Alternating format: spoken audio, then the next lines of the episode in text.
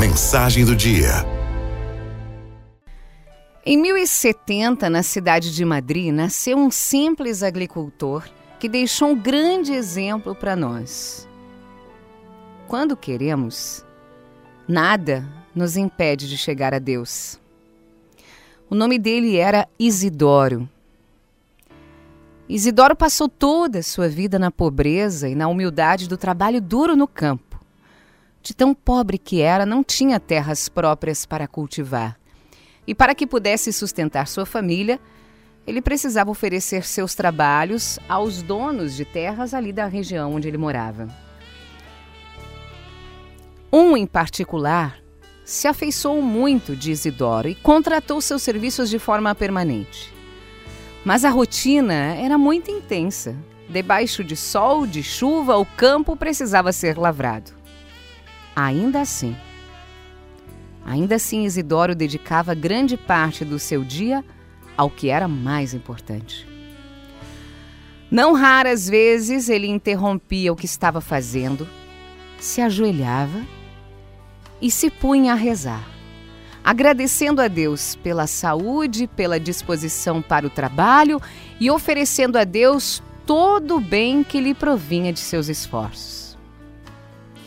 Mas por algum mistério, mesmo parando várias vezes ao longo do dia para rezar, a produção de Isidoro sempre superava os seus companheiros que começaram a invejá-lo.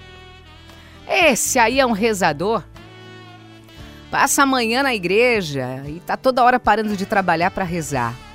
E foram lá e denunciaram ao dono das terras. Um dia, o patrão, muito benevolente, decidiu investigar a razão daquelas denúncias dos colegas de Isidoro. Acordou mais cedo que o de costume e foi ao campo em segredo para ver o que se passava. Chegando lá, ele viu como os colegas haviam dito. Isidoro estava de joelhos a rezar. Mas perto dele, que estranho. Tinha dois outros sujeitos, os quais o dono das terras não conhecia.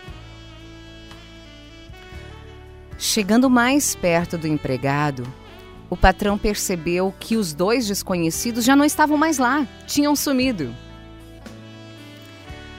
Aqueles dois eram dois anjos Todas as vezes que Isidoro parava para rezar, Deus enviava seus santos anjos que completavam o trabalho dele no campo.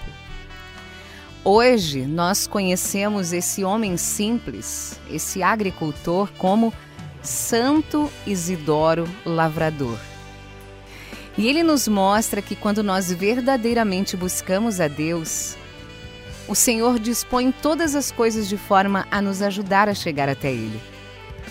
Por mais intensa e difícil que seja a nossa rotina, nós precisamos destinar sempre o lugar de prioridade aquele que só pede de nós um pouco do nosso tempo e todo o amor do nosso coração.